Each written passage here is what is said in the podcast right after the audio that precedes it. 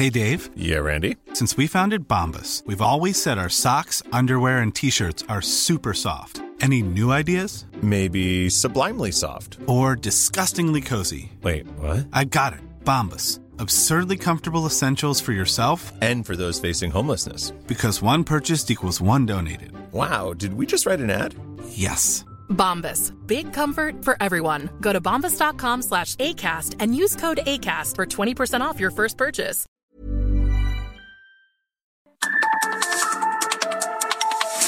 De norte a sur, las coordenadas de la información.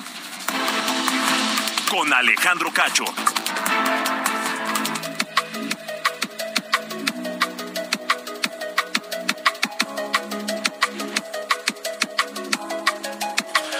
Ocho de la noche en punto tiempo del centro de la República Mexicana. Gracias por estar con nosotros de norte a sur a través de Heraldo Radio, la cadena nacional que llega a toda la República Mexicana, pero que también llega más allá de nuestras fronteras en los Estados Unidos. Saludo a quienes nos escuchan a través de Now Media, por supuesto también allá en distintos lugares, en ciudades muy importantes de la Unión Americana. Un abrazo fuerte para todos, para todos ustedes. Esta noche de lunes, lunes 5 de septiembre de 2022. Les saludo con enorme gusto. Yo soy Alejandro Cacho y hablaremos de distintos temas. Tenemos varios eh, asuntos importantes. La discusión hoy en la Suprema Corte de Justicia sobre la prisión preventiva eh, oficiosa que se está discutiendo y que todo indica que por lo menos eh, en este proyecto que se vota, que se votó hoy parcialmente y que eh, se estará discutiendo en los próximos días, se quedará como está, aparentemente, aparentemente. Vamos a ver qué es lo que dice, qué es lo que deciden en el otro proyecto que también está a discusión. Estaremos hablando de la aprobación con el eh, senador Damián Cepeda, el senador del Partido Acción Nacional, pues eh, la madrugada del sábado, luego de muchas horas de discusión, los diputados aprobaron ya finalmente la incorporación de la Guardia Nacional a la Secretaría de la Defensa Nacional. ¿Qué implica ello?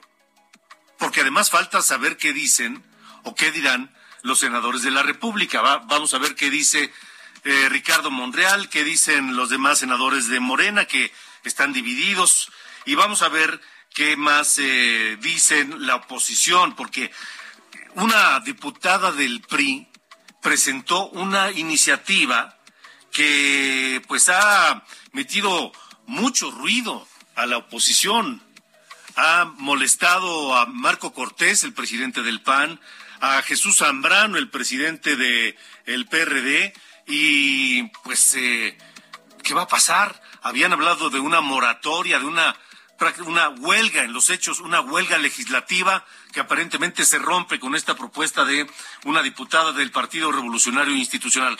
¿Qué hay detrás de esto? Lo estaremos platicando también esta noche aquí de norte a sur. Además, tomó posesión el gobernador de Hidalgo, eh, Julio Menchaca Salazar, gobernador de Morena, protestó como nuevo gobernador y por primera vez un partido distinto al PRI gobernará Hidalgo. Y pues eh, hay, hay mucha información. Platicaremos con la senadora Guadalupe Saldaña. Ella habla y denuncia el daño ambiental provocado por el derrame de combustible, incendio y hundimiento del yate Fortius. Esto en la playa Balandra en Baja California Sur. Tenemos muchos temas esta noche en De Norte a Sur. Gracias por estar aquí. Comenzamos.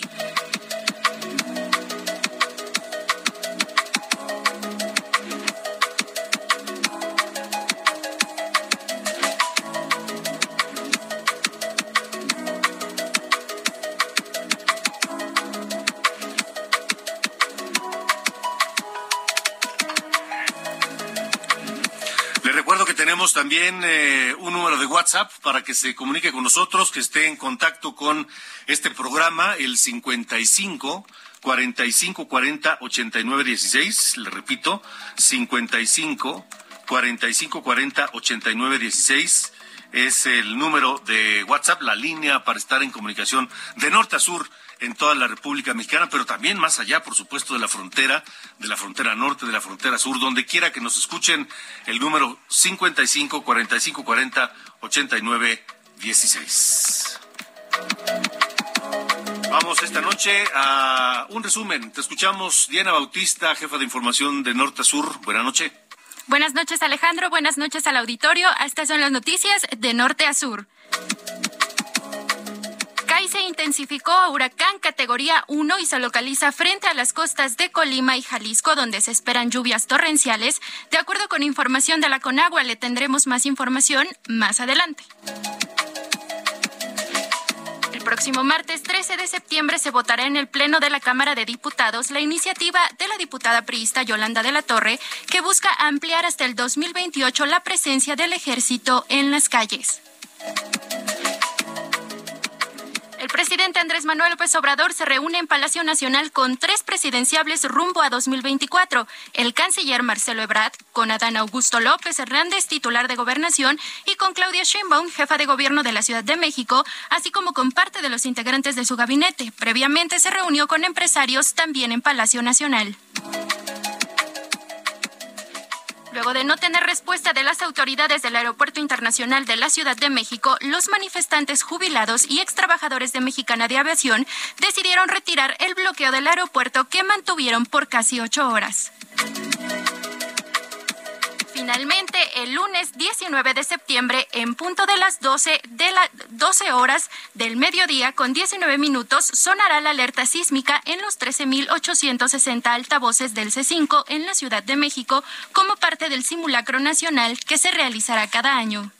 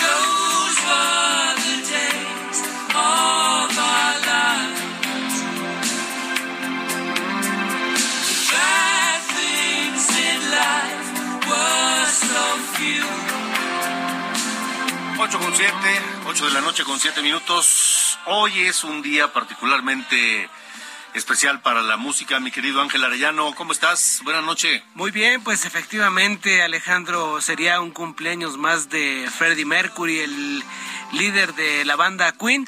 Y pues uno de los de los consentidos de este programa, ¿no? Ya habíamos quedado así, así que pues no había para dónde hacerse. Este día, eh, pues Freddie Mercury estaría cumpliendo 76 años, si no me equivoco, 76 años. Y estamos escuchando esta canción que se llama These are the days of our lives. Estos son los días de nuestras vidas que escribió Roger Taylor, el baterista, ciertamente. Pero la verdad es una es como un recuento, un recuento de la vida de Freddie Mercury con frases muy entrañables como no puedes regresar el reloj, pero puedes darle cuerda otra vez y cosas de ese tipo. Pues era un tema o es un tema que cantó a tan solo pues unos cuantos meses quizá de, de su fallecimiento eh, ocurrido por una complicación del SIDA, el SIDA que de hecho reveló un día antes de su muerte, el 24 de noviembre de 1991, esta canción del álbum Inuendo de 1991 y vamos a estar escuchando otras más de el gran Freddie Mercury, mi querido Alejandro. El gran, gran Freddie Mercury, inigualable. Eh, Faruk Bulsara era Así su es. nombre original, nacido en la isla de Zanzíbar, en Tanzania, que es mundialmente famosa por sus especias. Este hombre que era, era, era, era, era provocador, era carismático, era eh, muy histriónico en el escenario, campeón de ping pong en su niñez, Sí. practicó el box. En fin, muy interesante la figura de de Freddie Mercury que estaremos eh, comentando el día de hoy aquí de norte a sur, mi y, querido. Y que vino a México, Alejandro, con Queen 1982, un concierto que fue un total desastre. En Puebla. sí, exactamente. Así es, en Puebla. Y fue la única vez que vinieron a México Sí. a, a tocar. Fue el primer concierto. ¿Tú sabes por qué se hizo en Puebla? No, la verdad es que no. Se hizo en Puebla porque entonces las autoridades todavía eran pues mojigatas. El gobierno mexicano era mojigato y tenía, eh, tenía todavía los resabios del 1968 y temía que la juventud desenfrenada, aficionada al rock, pues hiciera desmanes y entonces hubiera que entrar a poner orden con la fuerza pública. Y entonces para tener un escenario un poco más controlado, decidió, se decidió enviar el concierto a la ciudad de Puebla. Por eso fue. Fíjate nada más. Y ahora que pues hay conciertos como cada, hasta entre semana hay conciertos, Alejandro. No, bueno, pues, ¿qué me dices del Corona Capital? Sí, no, Entonces, un fin de semana completo, pero Sí, bueno, Sí, sí, sí. ahí está. Así fue. Muy Por bien, eso pues Se lo llevaron a Puebla. perfecto. Pues ahí está Freddy Mercury esta noche. Gracias, Ángel. Gracias, buenas noches. Buenas noches.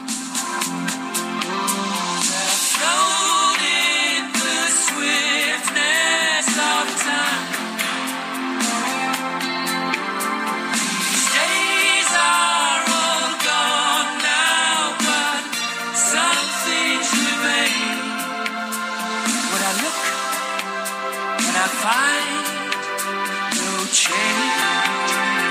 De norte a sur, con Alejandro Cacho. La madrugada del sábado, tras 14 horas de discusión que tuvieron los diputados, finalmente se aprobó en lo general y en lo particular la reforma, esta propuesta por López Obrador para que la Secretaría de la Defensa Nacional asuma el control operativo, financiero y administrativo de la Guardia Nacional. Morena logró su objetivo. Ignacio Mier, el líder de los diputados de, de Morena, pues lo, lo logró, que era darle gusto a López Obrador aprobando esta propuesta de él, Fast Track, que le, le era de, de la mayor importancia. 264 votos a favor, 212 en contra, una abstención.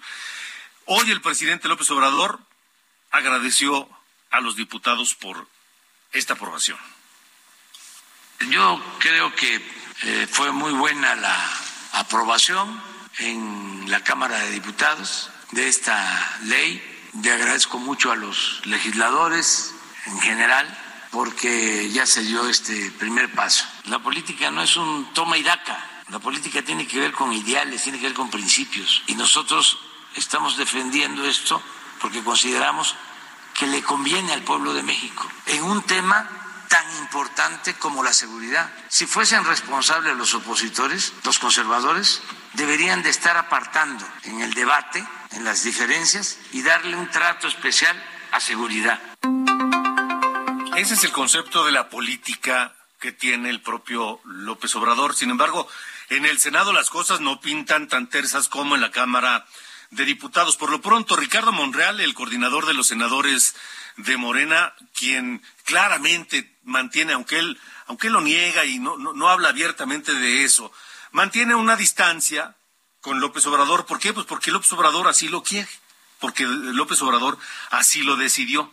Luego de que fuera uno de sus dos alfiles, de sus dos estrategas, comandantes en jefe de la campaña electoral de 2018, uno Ricardo Monreal y el otro Marcelo Ebrard, pues eh, López Obrador decidió simplemente poner distancia y, y, y aplicar no hielo, hielo seco, nitrógeno a la relación con Ricardo Monreal. Y dice Monreal que no usará su poder como líder de los morenistas en el Senado para aprobar igual de rápido la iniciativa de la Guardia Nacional de López Obrador. ¿Qué va a pasar ahora?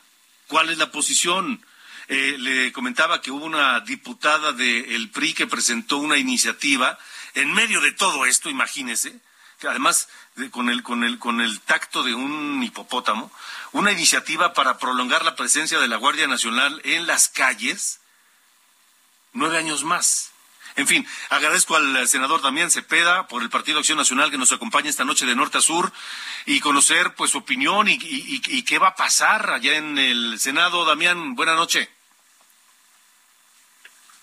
No, pues qué gusto en saludarte a ti como siempre y por supuesto a todos los que nos están escuchando. Gracias, Damián. Pues este, ¿no sorprendió lo ocurrido en diputados el, la madrugada del sábado? Lamentablemente no, porque no es la primera ocasión en la que lo hacen. Sí. Sí debería sorprendernos, pero han venido, digamos, normalizando, pues, ¿no? Ese actuar irresponsable. Para quienes me están este, escuchando, pues yo, yo decirte lo siguiente, o sea, más allá de la opinión que tengas de este gobierno, del presidente, de si estás de acuerdo incluso en que se deba militarizar el país en términos de seguridad,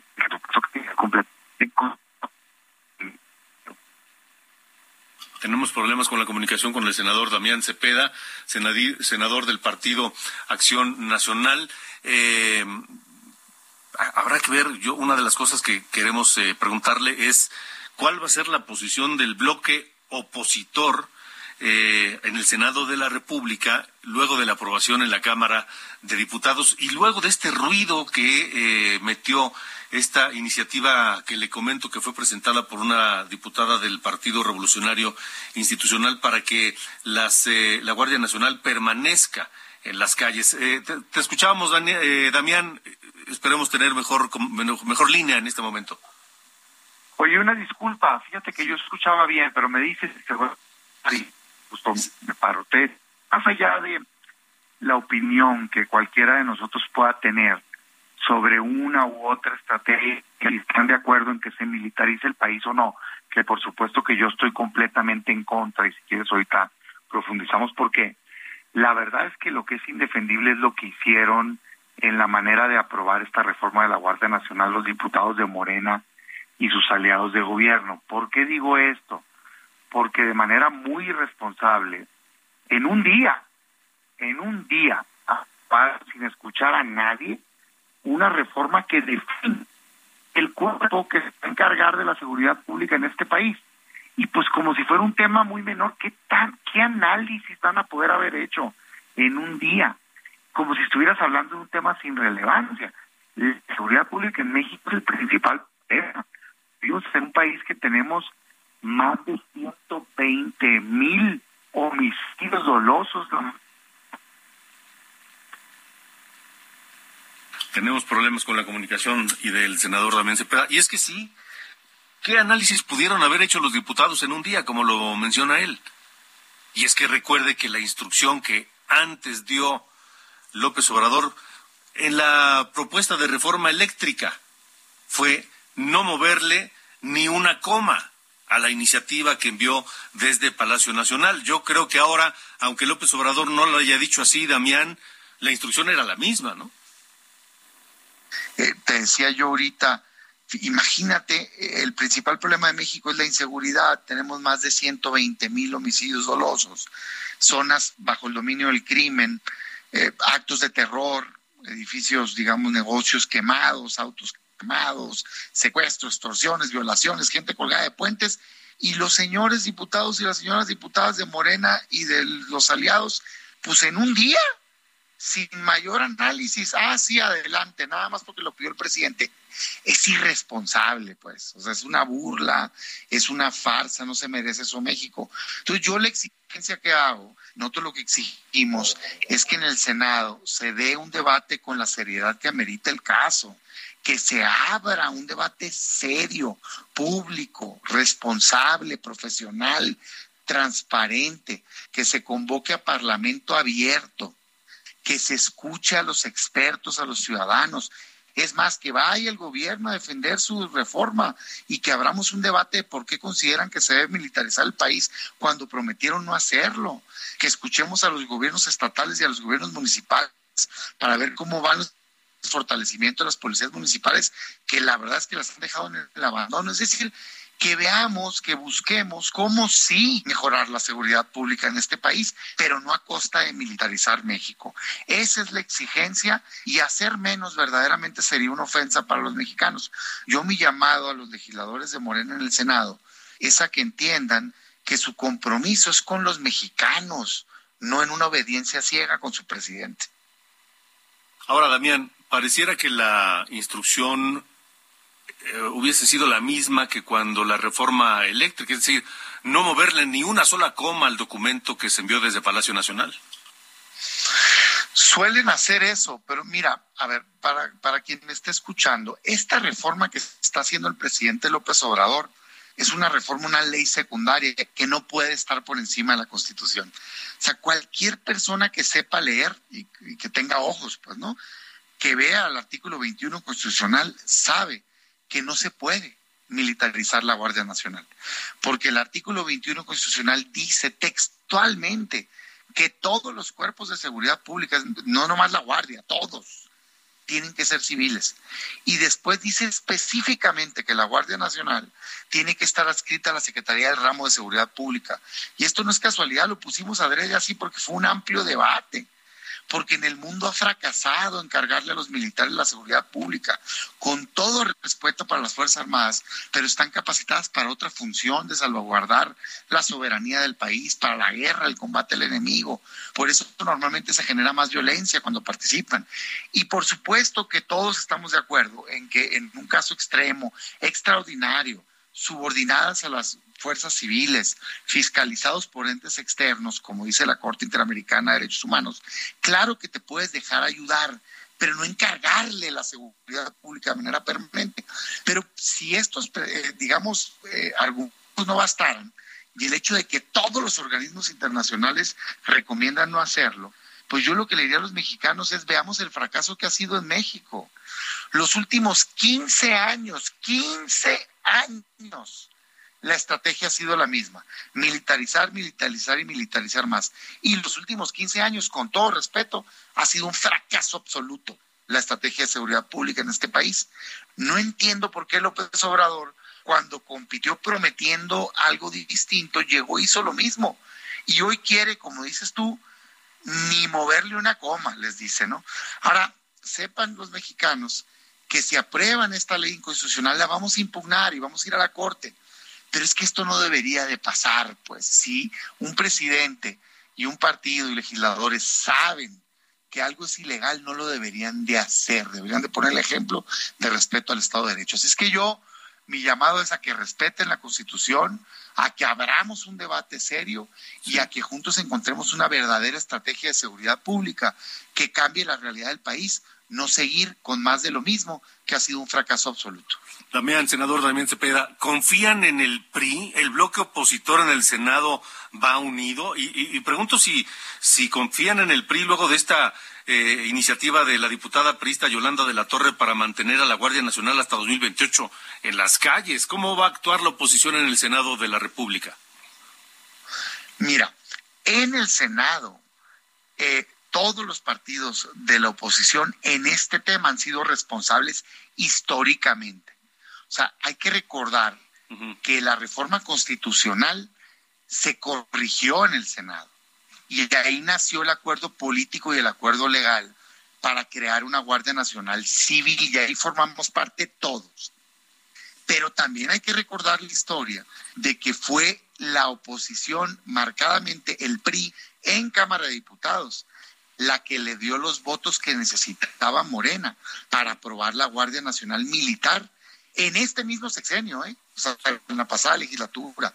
Entonces yo, pues no, claro que no confío, pues si ya votaron una vez, es parte del problema. Y esto de que hayan puesto digamos, esta iniciativa, pues no me chupo el dedo, que digo, que, que, que, que, crean que los elefantes vuelan, pues los que les guste hacerse tontos, ¿no? O sea, eso de que, ay, es una iniciativa aislada, no lo creo. Yo no he visto un deslinde, vi lo mismo cuando estaba la elección de Hidalgo, pues como que son esos acercamientos que de mi parte yo pues me parecen muy peligrosos, indebidos.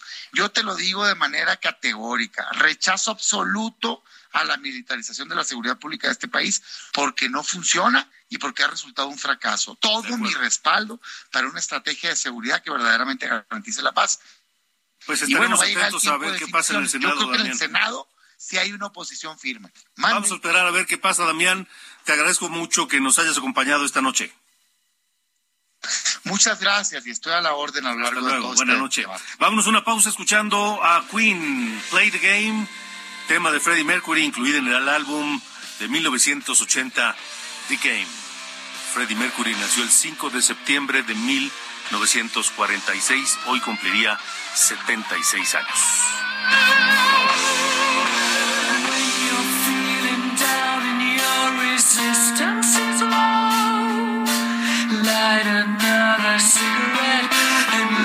De norte a sur.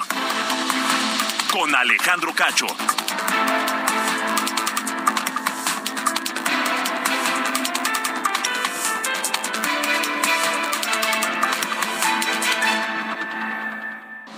De norte a sur, las coordenadas de la información. Con Alejandro Cacho.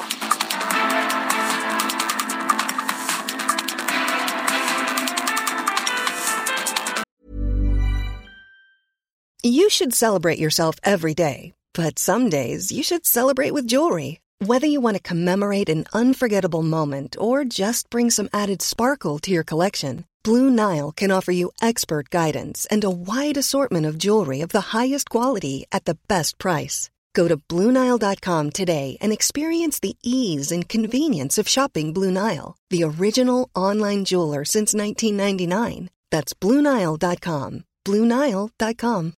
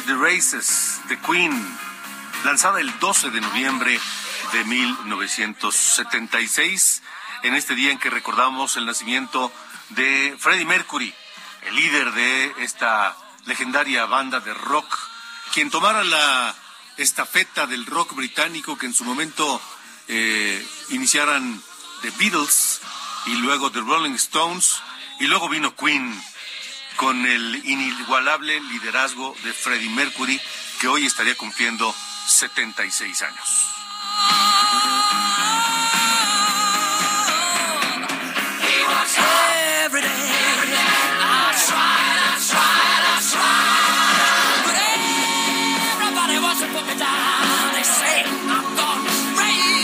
De norte a sur, con Alejandro Cacho.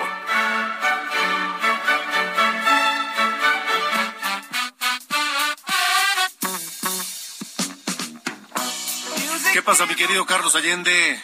Buena noche de lunes. Buenas, buenas noches. Aquí, al pie del cañón, hijo. ¿Qué anda usted agripadito? ¿Qué Creo le que sí, pasa? creo que me está dando así como, como la mormadera, mano. Sí, pero, sí, pero ya el fin de semana me fue a hacer una prueba y salió negativa. Pero Bueno, bueno, muy bien. ya pues, hay la responsabilidad ante todo, ¿verdad? Si no, muy bien. yo no estaría aquí. Bien, pero bueno, así es la, estaba, el asunto. También a los que parece que están pasando un trago un poquito más amargo son nuestros este, pues, compatriotas, ¿no? Allá en, en Chile, porque eh, ayer era el plebiscito, fue el plebiscito para ver si aprobaban la nueva constitución que eh, desde, desde 2020 se esperaba ya que fuera redactada y votada por eh, Chile, por los chilenos, y eh, fue rechazada por, con, por el 62% de los ciudadanos chilenos. He escuchado y, y- intenté investigar por qué, ¿no? ¿Por qué si los chilenos están pidiendo una nueva constitución, por qué rechazaron esta? Y hay varias, eh, varias explicaciones según los que eh, están allá, ¿no? Son reporteros o expertos, analistas allá en, eh, en Chile. Dicen que uno de esos que de las razones fue que era demasiado ambiguo el tema de del texto de, de la Constitución.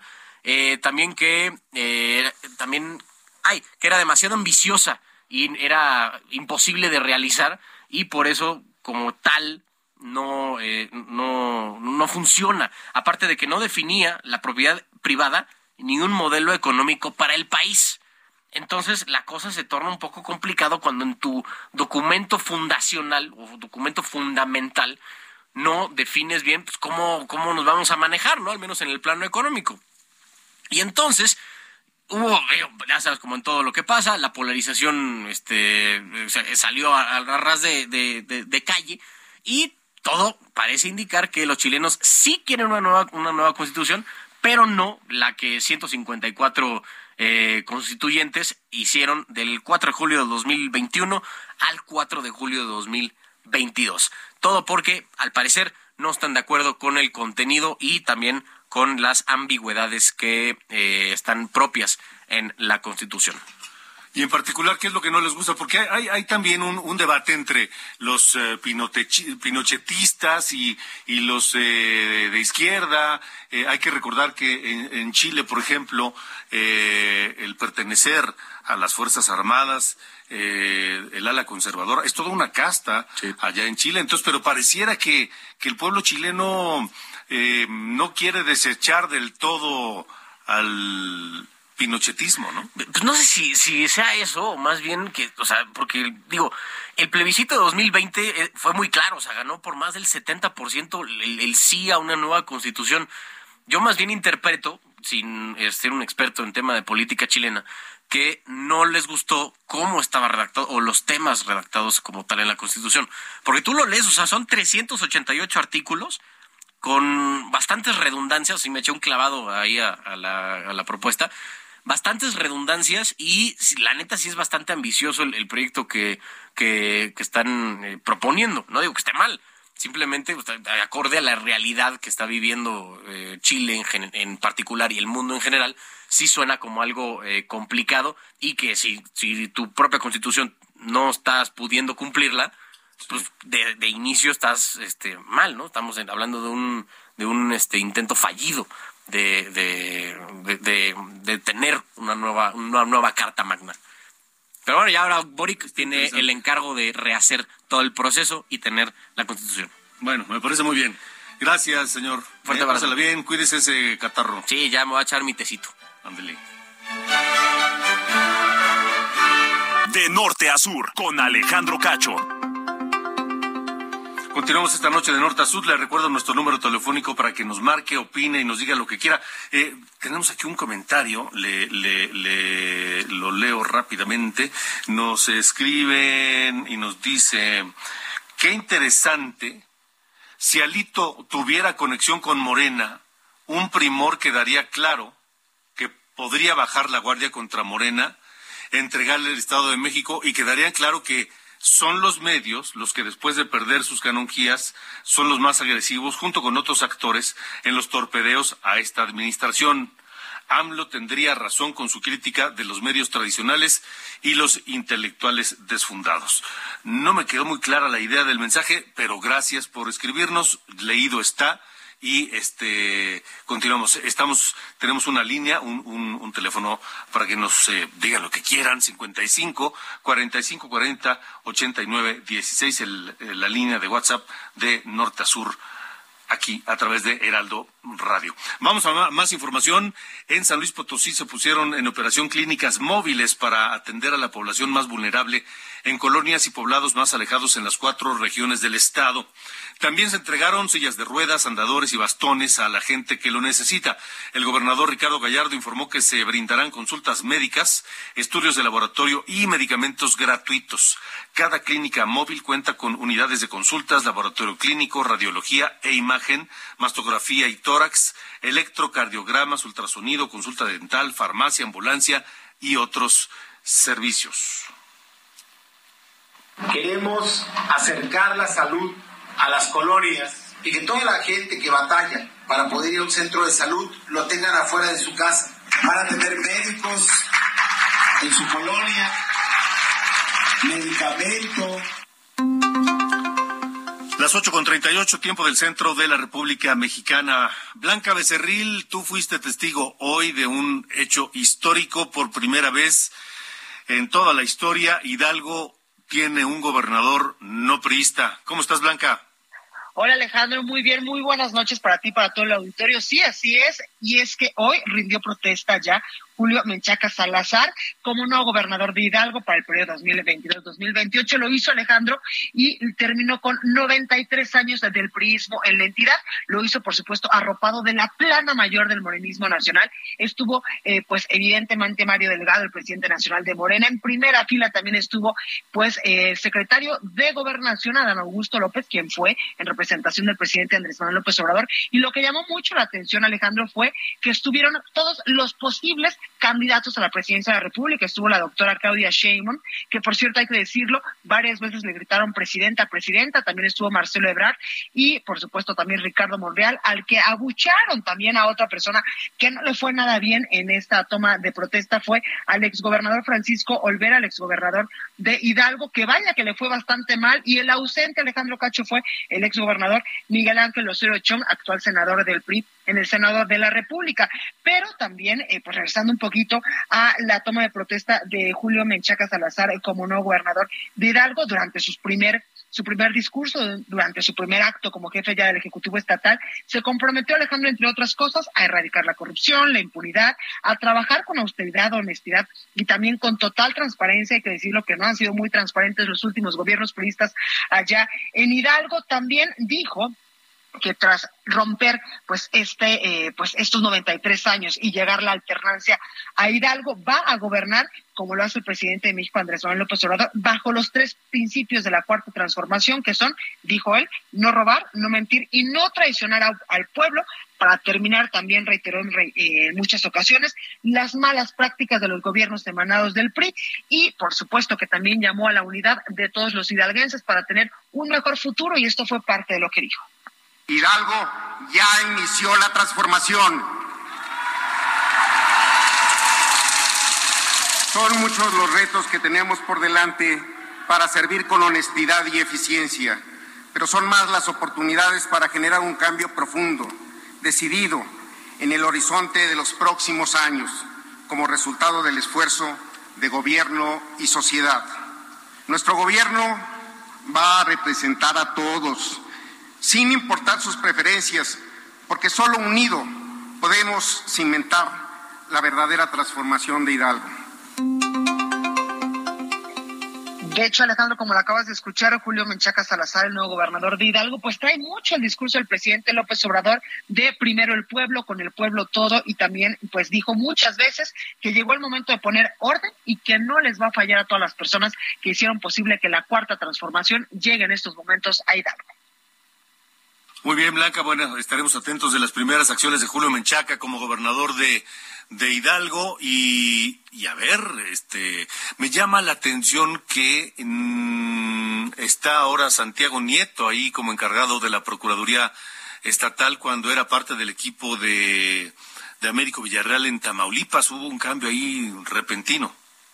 Sí, totalmente. De hecho, él también estuvo en primera fila y eh, pues a él no lo mencionó, hay que decirlo, y tampoco estaba dentro de este gabinete que el actual gobernador pues eh, anunciaba hace algunos días, porque también hay que recordar al auditorio que hace menos de 72 horas es que el Tribunal Electoral del Poder Judicial de la Federación pues ya le dio el visto bueno, ya ratificó su triunfo y es por eso que hoy pudo pues rendir protesta en un congreso, Alejandro, que fue instalado en esta Plaza Juárez, enfrente casi de eh, pues de el sitio donde va a gobernar el actual gobernador de Hidalgo, que esto pues normalmente no se hace, uno va al Congreso eh, local y ahí es donde rinde protesta, pero el gobernador actual de Hidalgo, eh, Julio Menchaca, pues quiso hacerlo también, ha llegado de muchos simpatizantes, porque también hay que decirle al auditorio, eh, la plaza estaba repleta entre senadores, diputados, fueron muchos gobernadores electos de Morena, muchos gobernadores que en estos momentos están en funciones y también muchos simpatizantes que incluso pues vitoreaban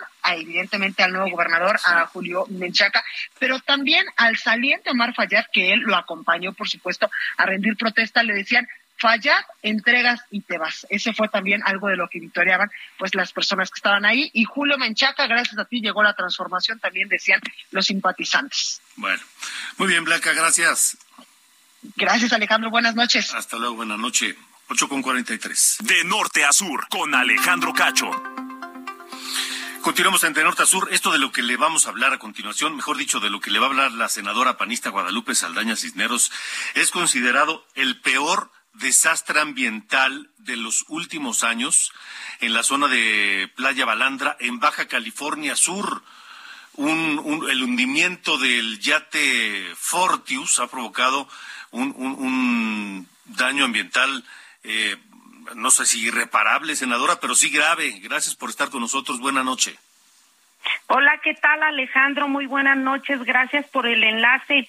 Y efectivamente, pues consternados los subcalifornianos ante este suceso en donde eh, se da el hundimiento del yate Fortius en una de las playas más bonitas de México. Y bueno, decirte que La Paz hoy en día repunta gracias a Balandra y a otras playas con las que cuenta y ante esta iniciativa de la cuarta transformación de quitar la promoción turística, pues han sido nuestras playas las que nos han sacado adelante en el tema del mover la economía y el turismo.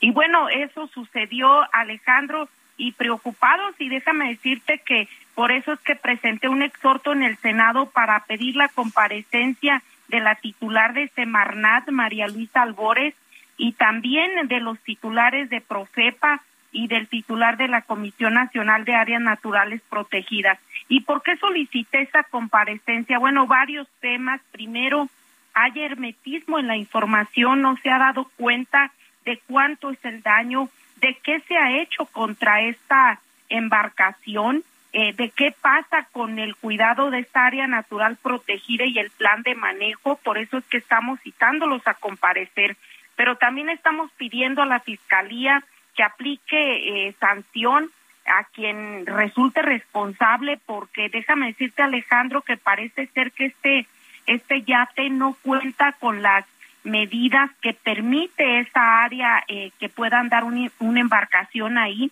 Eh, parece ser que tampoco andaba en el horario permitido y el incendio se provocó porque te traían luces de bengala que, que lanzaron y pues también está prohibido.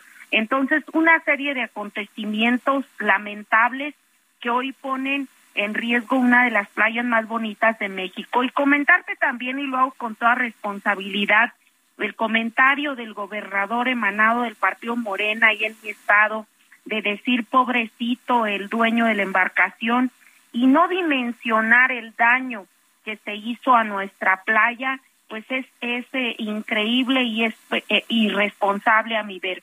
Entonces, estamos presentando este tema acá en el Senado, estamos haciéndolo visible y también eh, haciendo un llamado a los diputados federales. Necesitamos recuperar los recursos de áreas como la CONAMP, donde necesitan a fuerzas tener recursos para poder vigilar y prevenir este tipo de siniestros.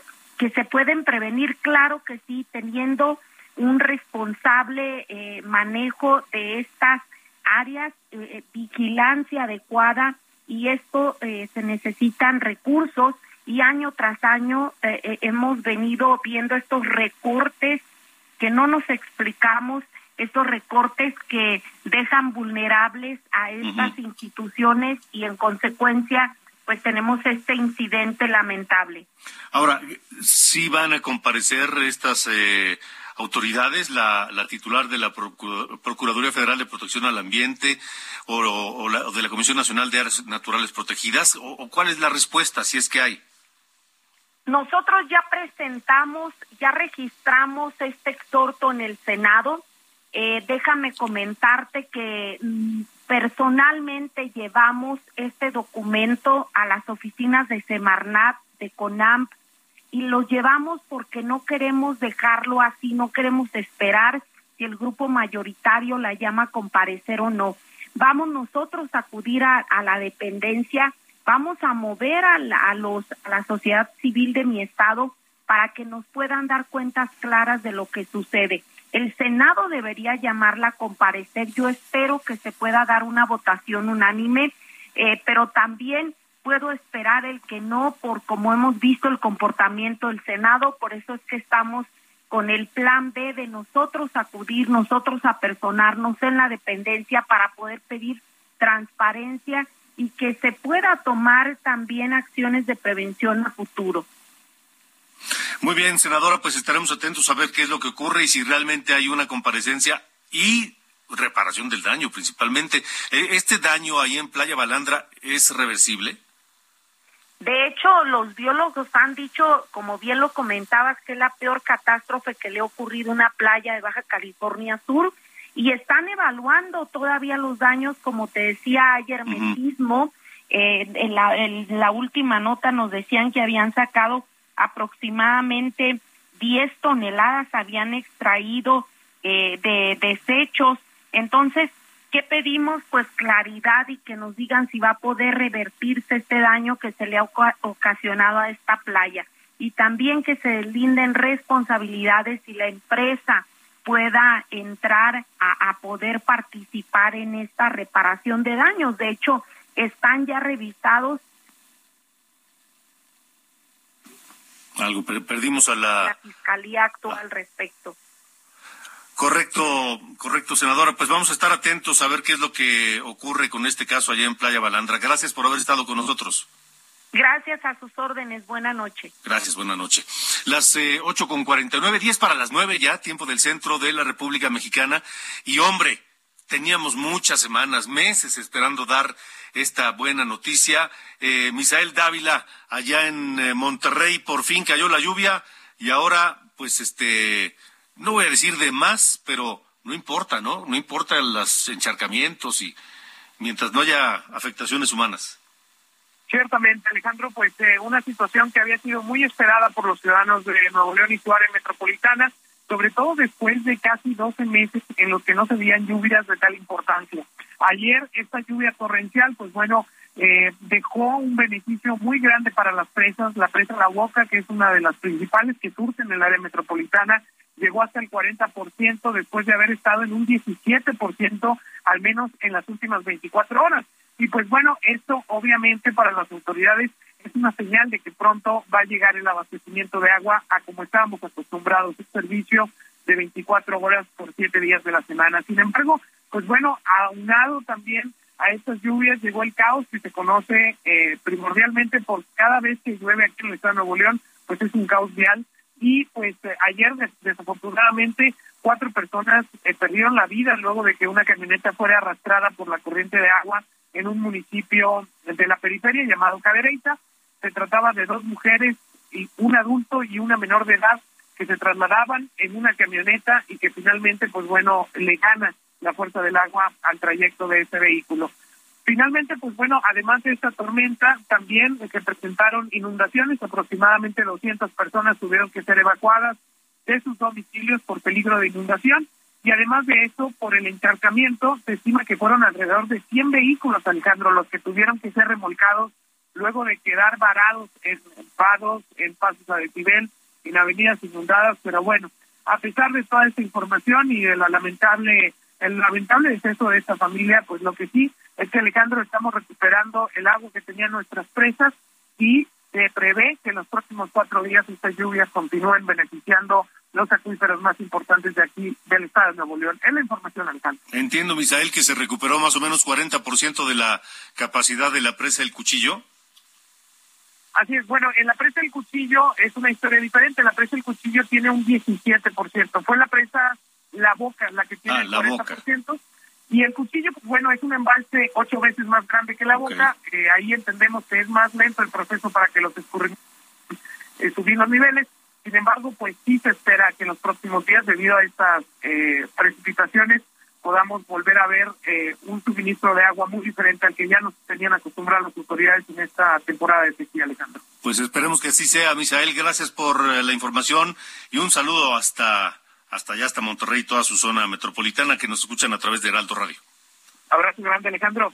Igualmente, gracias, Misael Dávila, corresponsal de Heraldo Radio allá en, en Nuevo León. Qué buena noticia, qué buena noticia de verdad que se haya eh, producido estas lluvias. Lástima por, por estas tres personas que fallecieron, lástima por quienes sufrieron algunas afectaciones en sus vehículos o en algunas otras eh, pertenencias, pero pues eh, el agua, el agua sabemos que es un elemento vital, no solamente vital, sino insustituible.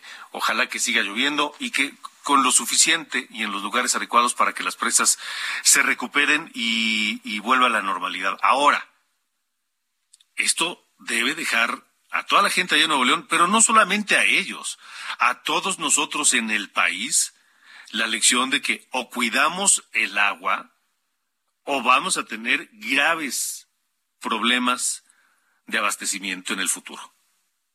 Esa es la lección que debemos aprender y no olvidar. Vámonos, son las 8.53 y por supuesto no podemos despedirnos en este 5 de septiembre sin escuchar a Queen. Don't Stop Me Now, este tema icónico de la banda inglesa, lanzado como sencillo en el álbum Jazz de 1978. Queen y Freddie Mercury en De Norte a Sur. Gracias, yo lo espero mañana a las eh, 8 de la noche aquí en Heraldo Radio. Buenas noches.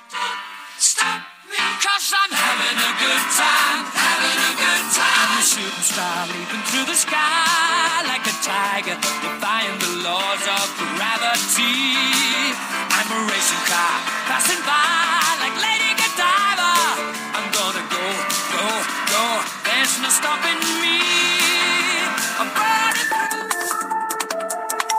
Esto fue De Norte a Sur, las coordenadas de la información. Con Alejandro Cacho.